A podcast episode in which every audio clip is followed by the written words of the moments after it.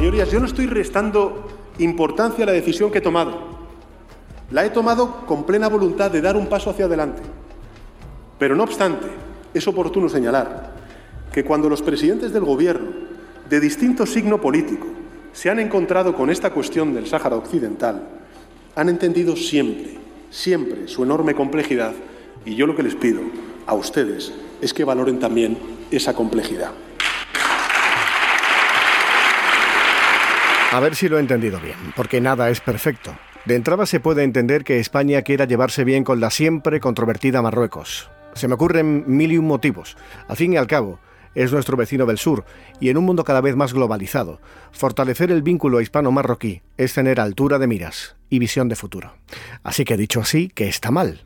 Bueno, pues aparentemente todo, todo, porque en el camino se han dejado varios errores, que podría concretar en los dos que más me han llamado la atención y que me parecen los más graves. Un gravísimo error de comunicación. Os recuerdo lo fundamental del texto que conocimos durante la tarde del 18 de marzo. España considera la propuesta marroquí de autonomía presentada en 2007 como la base más seria, creíble y realista para la resolución de este diferendo.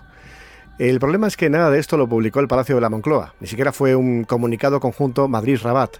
El contenido de la carta firmada por Pedro Sánchez lo reventó el Palacio Real de Marruecos, en un gesto tan poco diplomático como inoportuno. A partir de ahí, levantar un discurso de lo que Marruecos anuncia por ti es tan difícil como conseguir que una marioneta hable sola. Pero tengo la impresión de que aquí sobre todo se está cometiendo un error de los que se puede calificar como histórico, con las únicas víctimas de este cambio de postura los saharauis, los más de 600.000 saharauis que viven en el Sáhara Occidental, un pueblo que lleva más de medio siglo defendiendo su independencia y que sigue pendiente de un referéndum de autodeterminación avalado por Naciones Unidas que nunca llega. Se está diciendo que España se alinea ahora con otros grandes países como Francia, Alemania, incluso Estados Unidos, que abogan por la vía marroquí. Es ahí donde se ve donde España ha caído derrotada por la inercia el vínculo de España con los saharauis no es el de Francia, no es el de Alemania, ni mucho menos el de Estados Unidos.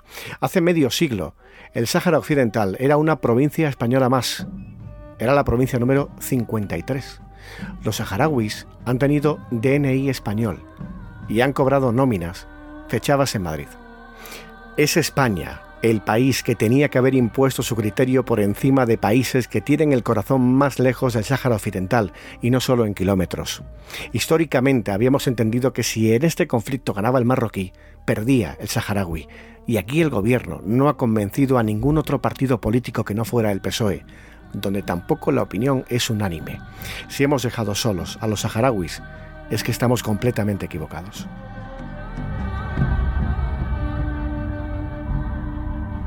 José Antonio Piñero es radioactivo. Episodio 35. La soledad del Sáhara. Hola, soy José Taboada Valdés, presidente de honor de la Coordinadora de Asociaciones de Solidaridad con el Sáhara.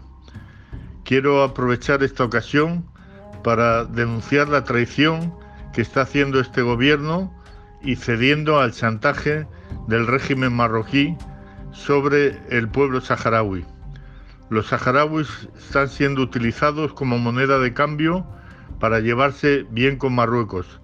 El gobierno español está apoyando un plan de autonomía y la integridad territorial de las provincias del sur de Marruecos. Esto significa apoyar la ocupación, la violación de los derechos humanos este cambio de política de neutralidad que tenía el gobierno hasta ahora, no la comprendemos. Nos da vergüenza que se traicione a un pueblo que lleva 46 años esperando una solución.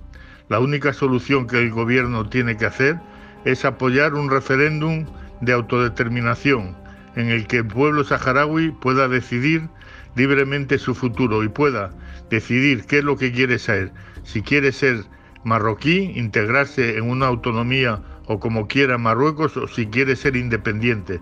Esto es lo que las Naciones Unidas lleva intentando eh, poner en práctica durante 46 años. Marruecos pone todos los impedimentos y ahora al final debido al chantaje de Marruecos sobre España, Ceuta Melilla, la inmigración, el gobierno de Pedro Sánchez ha cedido a, esta, a estas reivindicaciones marroquíes. Nosotros, el, mundo de la solidaridad con el pueblo saharaui, que es la mayoría de la sociedad española, es un movimiento transversal de todo tipo de ideologías, estaremos cerca del pueblo saharaui, pasará el gobierno de Pedro Sánchez, pasará el ministro este de Asuntos Exteriores y nosotros seguiremos luchando codo con codo por la independencia y la libertad de un pueblo hermano.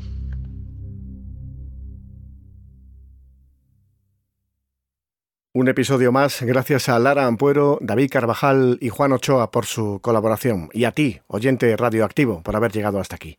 Si te suscribes al canal, tu móvil te avisará de nuevos episodios. Salud y suerte. Tú tienes la última palabra. Busca en Instagram Radioactivo y en Twitter arroba radioactivo-es o envía una nota de voz al WhatsApp del programa 670 78 40 65 670 78 40 65.